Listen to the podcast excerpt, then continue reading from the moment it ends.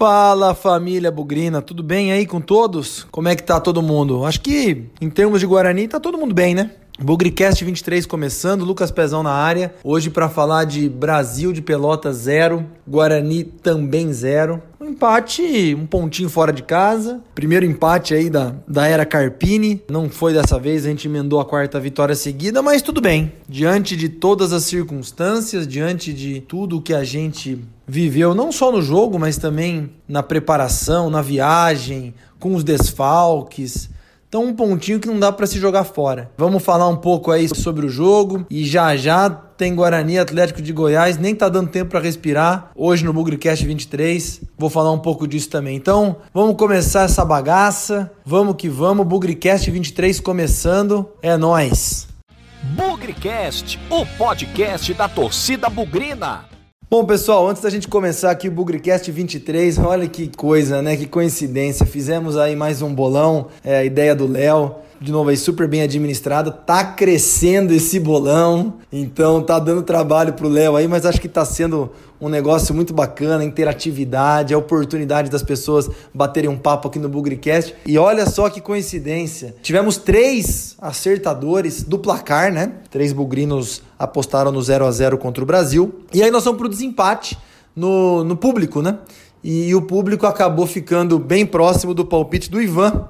Bugrino Ivan Moreno, 18 anos, ele vai ser o nosso convidado. Temos algumas coisas em comum, eu não o conheço pessoalmente, mas foi um bate-papo gostoso, um bate-papo descontraído. Eu espero que todos aproveitem aí e a gente continue dando foco aí, dando bastante ênfase no bolão, porque é uma forma aí de todo mundo contar sua história, todo mundo se apresentar, os bugrinos aí das mais variadas gerações participarem aqui do Bugrecast. Tirando isso, acho que, de novo, as coisas estão caminhando bem. Estava conversando com o Léo aqui, nós estamos com um desafio de chegar aos 10 mil acessos já no Bugrecast, em todas as plataformas que a gente tem.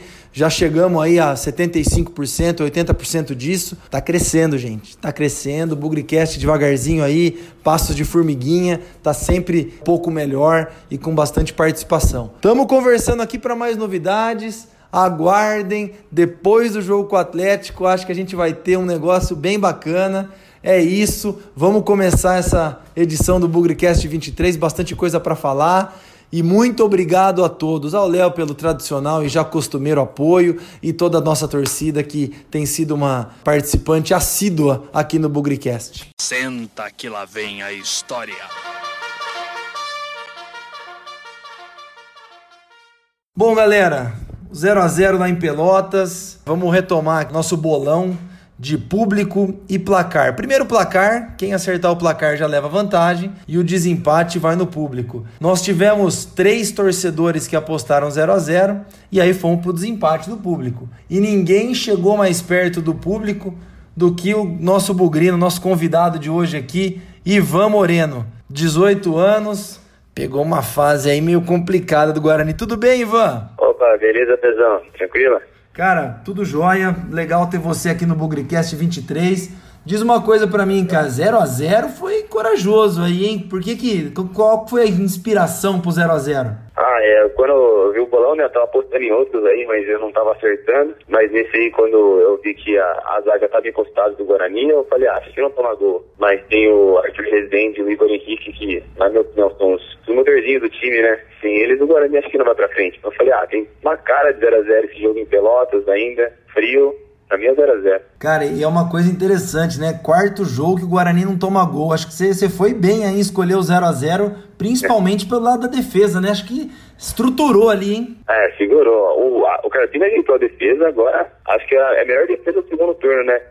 Com certeza, né? É, você sabe que eu não tenho essa estatística, mas falando desse jeito, é por aí mesmo, né? Não tomou. É, não tem gol. É, não, só tomou o é. gol do Oeste, né? Então. Olha só, boa estatística, não tinha pensado nisso. Aliás, vou até dar uma brincadeira aqui. O Vitor Rede escuta direto nosso Bugrecast, ele é o cara das estatísticas. Ô, Vitor, faz a pesquisa aí para nós depois, viu? Por favor. Ô, ô, Ivan, me conta mais um pouquinho, cara. Guarani recuperando aí, já fora do Z4, tem muito campeonato pela frente. Que avaliação que você faz da campanha aí? Como é que você está enxergando esse, essa Série B 2019? A Série B eu comecei com a expectativa baixa já, o elenco não foi bem montado, né? Acho que ficou claro para todo mundo. E eu vi que depois do jogo contra o Vila Nova, tava no brinco. Ali eu achei que o Guarani tinha rebaixado, depois tomou 2x0 do Vila. Falei, vixe, aí não vai ganhar de ninguém mais. Mas o Carpini remontou o time agora e desse jeito tem tudo para fazer 45 pontos logo e terminar lá 14, 15 posição é uma, uma retomada aí que tá todo mundo tentando entender o que, que foi que aconteceu, porque os jogadores os mesmos, né, cara?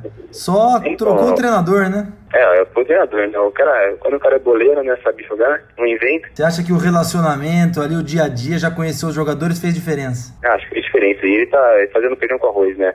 Série B não precisa inventar muito. É, Série B é o simples. Você falou uma coisa que é verdade, cara. Hoje tem muito cara querendo ser mágico, muito inventor. É. E no fim do dia é o, é o, arroz com feijão, né, cara? Sem muitas novidades, né? É isso aí. Cara, e, e diz uma coisa para mim: 18 anos, você pegou uma fase ruim pra caramba. E nossa é. senhora, cada, cada campeonato difícil que a gente teve. Como é que, como é que é. tem sido esse seu começo aí de Guarani, cara? Porque eu tenho praticamente o dobro da sua idade, já vi muita coisa, mas você tá começando, como é que então essas primeiras experiências, vai no jogo direto, como é que é? Ah, eu vou no jogo direto, sempre que dá eu, eu apareço no jogo, meus pais me levam, geralmente vou com meu pai, mas a fase do Guarani é que eu peguei sem condições, eu peguei cada dois tristes em cada jogo, perder pra Galo Clube em casa, perder pra Batatais em casa, Barretos em casa, nossa, eu peguei uma fase dramática do Guarani. E você falou da família aí, todo mundo bugrino, cara, família, ori origem aí, tudo bugrino, ajudou bastante você também. Origem bugrina. O pessoal ia no clube, década de 80, 90, todo mundo frequentava. Agora também vai no campo, família, é, pai, irmão, avós, é, meus primos também, todo mundo bugrino. Puta, show de bola, cara. E nesses 18 anos aí, um garotinho ainda, conhecendo as histórias do Guarani, sempre tem um jogo que marca a nossa vida, né? Eu tenho alguns, todo mundo tem. Qual que é o seu, cara, desses, dessa sua trajetória aí de bugrino? Ah, acho que o jogo que me marcou foi o jogo que eu virei Bugrino, né? Que eu considero o jogo que eu virei Bugrino. Foi a campanha de 2009, né? Na Série B, que o Guarani conquistou acesso. Aquele time estava encaixado. Foi o 2x1 contra o Brasiliense em casa. Gol do Bairro aos 45 do segundo tempo. Pra mim, aquele gol me marcou. Depois daquele gol, falei, agora eu sou Bugrino até o final. Cara, olha que interessante. Vou falar aqui para todos os ouvintes do Bugricast, né? Não foi uma final de campeonato, não foi um clássico, não foi um derby, foi um jogo comum dentro de um campeonato de pontos corridos, mas que marcou a vida aí do Ivan e que daquele dia em diante ele assumiu o Guarani de vez por todas e, e defende aí na chuva ou no sol. E, e acho que essa, essa é a importância de é, é, o Guarani facilitar a presença de crianças, facilitar aí a juventude, porque qualquer jogo pode ser determinante na formação de um torcedor, né, cara? É, isso aí, não tem, não tem jogo só final importante. Qualquer jogo pode ser o jogo da história, qualquer jogo pode ser o seu jogo. Pra mim tem que, tem que colocar a criançada pra jogar, pra, pra assistir o jogo sim, tem que colocar o pessoal dentro porque é o futuro do Guarani, né? É, cara, e, e, outra coisa, né? Aí no fim, aquela campanha ajudou mais ainda você a fortalecer a relação com o Guarani, né? Porque no fim o time subiu e subiu bonito, né? É, aquela campanha pra mim foi, é, foi a, a virada, né, pra mim, mas, mas depois daquela campanha ali foi só desastre. É. Depois de 2009 até 2014 ali foi difícil. Foi bem difícil. E aí, assim, já, já concluindo aqui nossa conversa, agradecer sua participação, convidar você para participar um, um, pouco mais nos bolões, com sugestões, chamar os amigos aí, a, as novas gerações de Bugrino participando. Tava conversando com o Ivan, nós temos uma coincidência, que eu sou formado em economia, o Ivan 18 anos aí estudando, eu fiz na Unicamp, ele está estudando aí 18 anos no cursinho, para fazer economia também e quer entrar na, na Unicamp ou na USP. É isso mesmo, Ivan? É isso aí, quero fazer uma coisa, né? Coincidência mesmo. Aí não sabia também, não esperava essa formação sua. Mas é isso aí, uma coincidência boa, né? Deve ser um sinal de alguma coisa aí. Ô, cara, vou torcer por você aí no final do ano, começo do ano que vem, aí ver seu nome nas listas dos aprovados. No tempo que eu estudei lá, olha, eu carreguei muito Guarani pra cima e pra baixo, hein? Vou torcer pra você representar a gente lá também a partir do ano que vem, hein? Ah, pode deixar. Depois que você entrar lá, vai ser verde e branco o dia inteiro também. É isso aí, cara, é nóis, obrigado. Ivan, muito é. obrigado, parabéns aí por acertar o bolão, pela acuracidade aí, quase 100%. É muito legal ter você aqui como, como ouvinte nosso, seus amigos também. E vamos que vamos, cara. Beleza, obrigadão aí, Pezão, pela, pelo convite, pelo bolão, né? E é isso aí, a gente sempre Guarani, né? Tô, tô, esperando você acertar mais pra gente falar de novo. Quem sabe aí saber como é que estão os seus estudos e, e, acertar esse vestibular no fim do ano. É, eu vou tentar, o próximo eu faço também, eu vou fazer. Demorou, cara. Brigadão, um abraço. Obrigadão, valeu.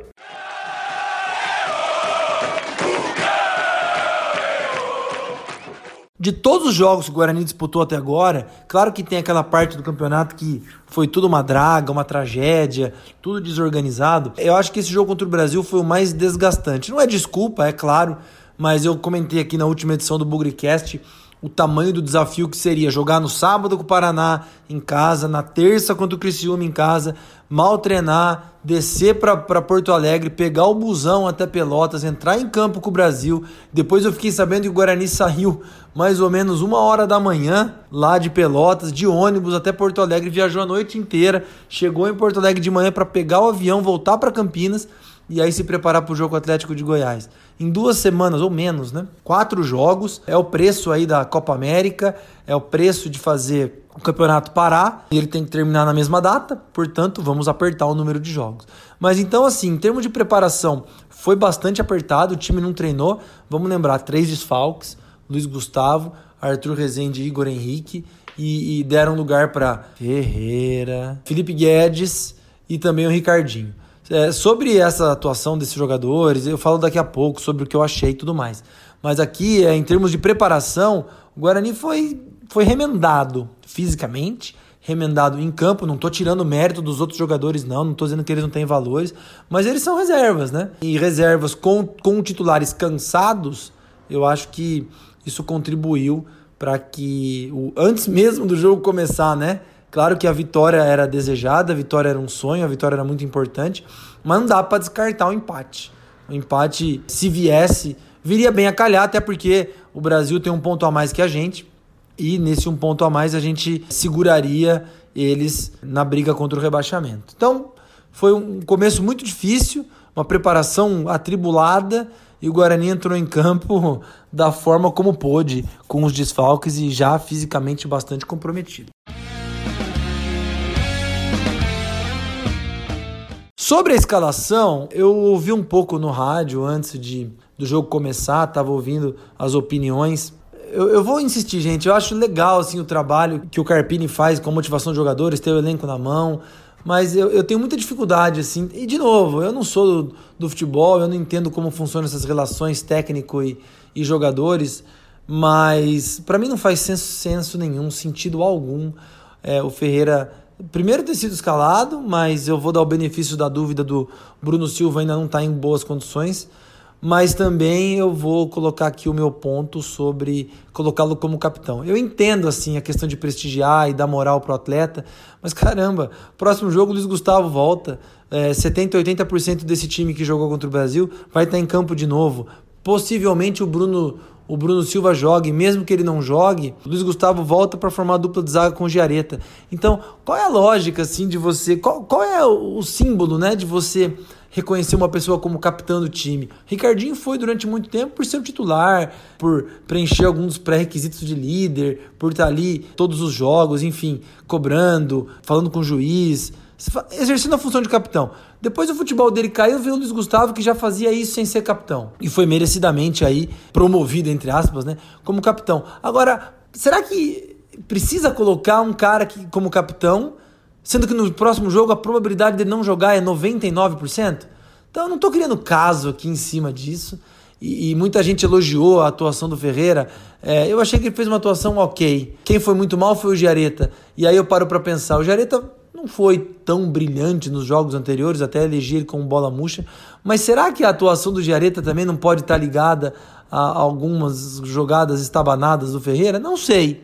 Quero pôr aqui a dúvida. Eu não gosto do futebol do Ferreira. Se ele é um grande cara de grupo, um cara motivador, então vamos colocar ele como psicólogo, um motivador, sei lá. Eu, eu tenho um pouco de dificuldade assim de, de entender. Jogadores ruins Jogadores limitados tecnicamente, se fizerem parte de um elenco, eles podem jogar na hora que a gente mais precisa. E aí o time está mais em risco. Felizmente escapamos, saímos de, de Pelotas com 0 a 0 mas eu não concordei muito com essa decisão. Sobre o Felipe Guedes, Ricardinho, ok. Eu acho que é a formação que o, que o Carpini queria levar. Muito provavelmente ele foi com a cabeça para ganhar, mas viu, o empate não era mau negócio. A escalação acho que refletiu um pouco isso. O lado bom é que eh, durante o jogo, né, legal lembrar aí que Londrina e Vila Nova começou antes do, do jogo do Guarani. E essa vitória do Vila Nova, ainda que tenha sido ruim em termos de classificação, porque o Vila Nova é um time que está lá embaixo, subiu um pouquinho, né? Aproximou da gente. Mas ele trouxe Londrina pro, pro baile, né? Trouxe Londrina de vez agora para a briga contra o rebaixamento. Tanto é que se o Guarani empatasse o jogo, passaria o Londrina e foi o que de fato aconteceu. Acho que o primeiro tempo do Guarani, apesar de todos os desfalques e do desgaste físico, foi médio para bom. Metade do primeiro tempo o Guarani dominou, teve a bola na trave do Michel Douglas é uma pena, né? Fez tudo certinho ali dentro da área, girou em cima do zagueiro, encontrou o espaço. O Guarani nos primeiros 15, 20 minutos dominou o jogo. O Brasil mal passou do meio de campo, Clever não fez defesa nenhuma no começo do jogo, Thalisson muito bem apoiando, Davó procurando espaço, Felipe Guedes e, e o Ricardinho e o David fizeram um paredão ali no meio de campo, o Lennon correndo muito, foi uma boa atuação. E aí, como eu falei, o desgaste físico foi aparecendo, era esperado, é claro. E, e, devagarzinho o Brasil foi, foi tomando conta do jogo. Segundo, segunda parte do primeiro tempo ali já, já foi um pouco para cima da gente e, e deu para sentir não só o desgaste também como o desentrosamento em alguns momentos. O Guarani voltou no primeiro tempo a repetir a saída de bola com os zagueiros.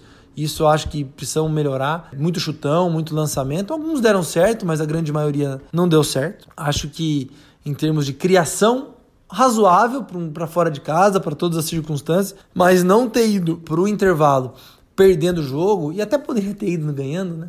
Eu acho que foi uma, uma boa coisa. O Brasil foi praticamente inutilizado no primeiro tempo. E acho que as atuações individuais do Guarani no primeiro tempo foram praticamente todas conforme a gente esperava e dentro daquilo que o time tinha feito nos últimos jogos. Até pareceu que o Guarani estava armando o bote, né? É, ficando ali meio na retaguarda, retraído, cansando o adversário, para depois tentar no segundo tempo dar uma, dar uma estocada e fazer 1 a 0.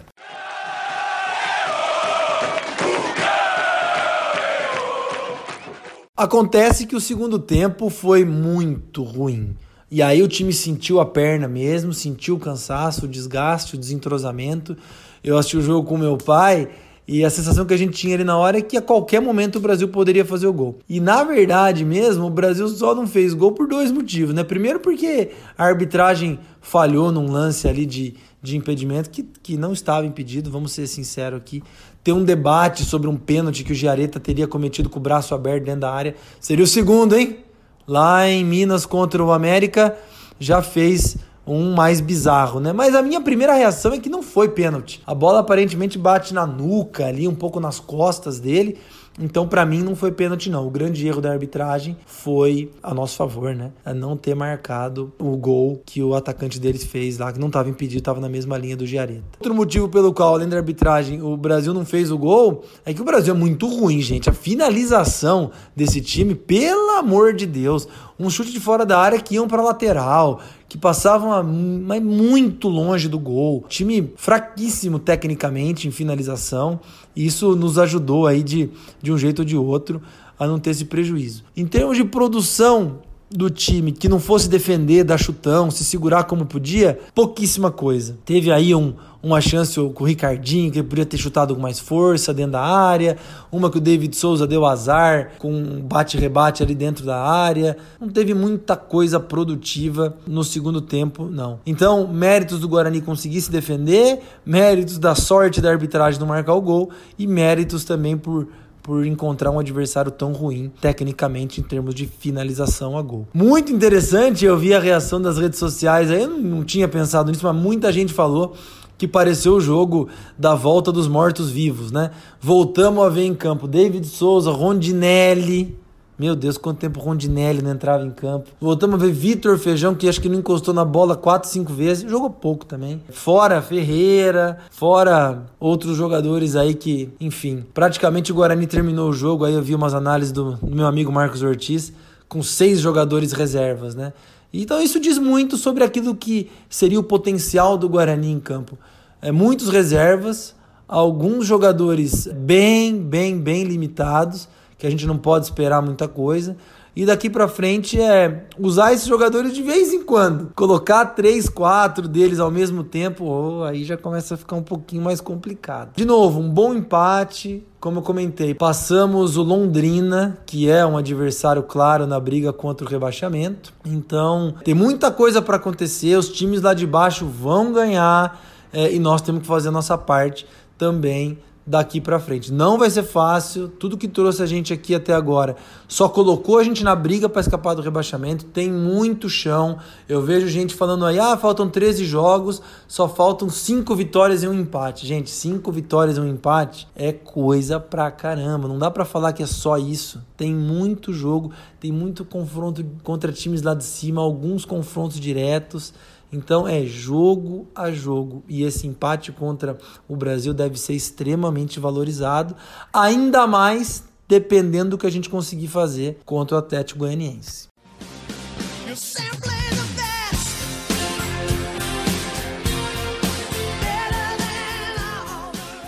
E o bola cheia de Brasil 0, Guarani 0 fica para o volante David, camisa número 5 do Guarani, o nosso cão de guarda o cara que fica entre os zagueiros e o meio de campo, responsável pelo combate. Claro, não tem um grande passe, mas ele tem sido fundamental para proteger a nossa defesa. E é sempre bom lembrar, quarto jogo consecutivo que a defesa não toma gol e o David continua sendo sólido ali na frente dos zagueiros. A gente vê até ele dando uma corajada aí para sair um pouco, aparecendo na área. Eu acho que nesse jogo contra o Brasil isso favoreceu tanto pela presença do Felipe Guedes quanto pela presença do Ricardinho, então deu para dar uma revezada aí, mas acho que o David é uma grande mostrou um grande, uma grande evolução do Campeonato Paulista para cá um cara muito criticado pela torcida, mas que Carpini principalmente, né, encontrou o seu lugar onde ele pode render melhor, onde ele faz o melhor papel. Como eu disse, não vamos esperar um grande passe do David, grandes lançamentos, jogada de profundidade. Vamos esperar ele como um guardião da defesa, um protetor ali na frente dos zagueiros, e ele tem feito esse papel muito bem. Por isso, reconheço aqui o David como bola cheia desse empate em pelota.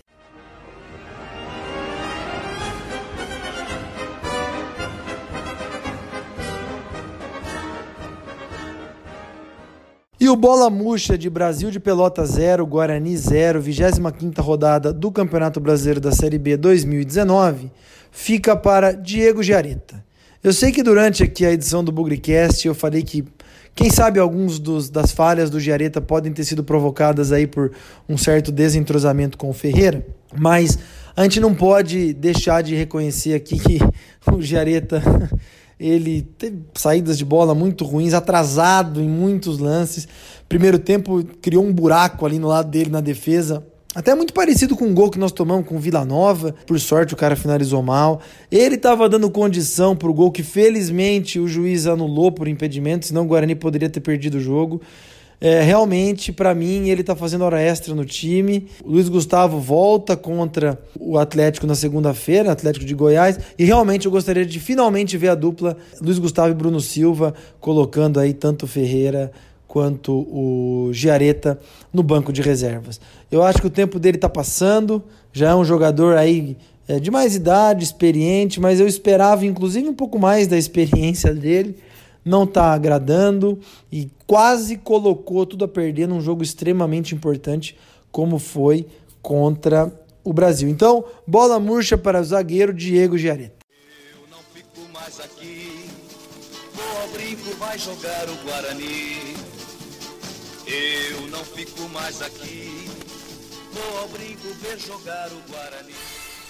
E eu falo que depende muito do que a gente conseguir fazer contra o Atlético Goianiense, porque honestamente eu acho que vai ser um jogo dificílimo.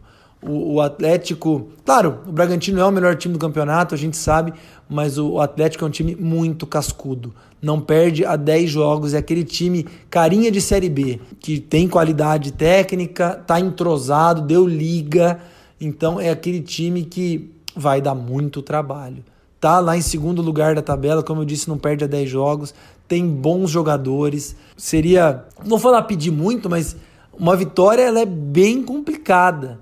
É, vamos ser bem realistas aqui. Claro que a gente agora ganha de 1 a 0, tá ótimo, mas eu não vou dizer que eu tô pessimista, mas vai ser um jogo duro, gente. Para mim, tudo pode acontecer. Empate é muito provável, uma vitória é, do Guarani eu acho, eu vejo com bastante dificuldade e, e, e eu não descarto até é, nós saímos de lá com, com um placar negativo. Tem que jogar muito concentrado. O time vai estar tá novamente desgastado, não podemos esquecer disso, porque o, o a viagem vai ser longa, a, a, o, o tempo de recuperação vai ser pequeno, não vai ter treinamento, o time não vai conseguir treinar. E a vantagem é que o três jogadores voltam, né? Luiz Gustavo, Igor Henrique e o Arthur Rezende voltam, que é aquela qualidade de saída de bola do meio de campo que a gente sentiu lá contra o Brasil e que muito provavelmente pode fazer a diferença contra o Atlético. Pediu apoio da torcida, vai ser uma batalha, gente. Tudo pode acontecer. É aquele tipo de jogo que se o Guarani consegue ganhar, faz uma diferença enorme na briga contra o rebaixamento, porque é fazer ponto contra times lá de cima. Claro que confronto direto faz diferença, mas contra times lá de cima, nem todos vão vão conseguir pontuar. Então, para a gente pode fazer muita diferença os três pontos. Torcida, vamos para o jogo, família Bugrina, e vamos apoiar. Vai ser complicado, vai ser um jogo amarrado, um jogo duro, mas vamos lá para apoiar os jogadores os 90 minutos. O ingresso vai estar tá barato de novo, promoção. Eu sei que é segunda-feira, último dia do mês. Eu sei que é 8 horas da noite. Mas vamos lá, esse jogo vai ser, como eu vou insistir, vai ser dificílimo. Mas a gente precisa estar tá lá para apoiar. A gente precisa estar tá lá porque três pontos podem fazer uma diferença, mas assim, impressionante no final da classificação. Vamos com tudo. Esse jogo vai ser chave e, e, depois tem fora de casa contra Curitiba, outra pedreira. Vamos viver um jogo de cada vez, mas em casa a gente tem que fazer a diferença. Vai ser duro, vai ser complicado, mas é hoje e sempre Guarani. Avante, avante, meu bugre, que nós vibramos por ti, na vitória ou na derrota, hoje e sempre Guarani. É Guarani, é Guarani, é Guarani. Guarani.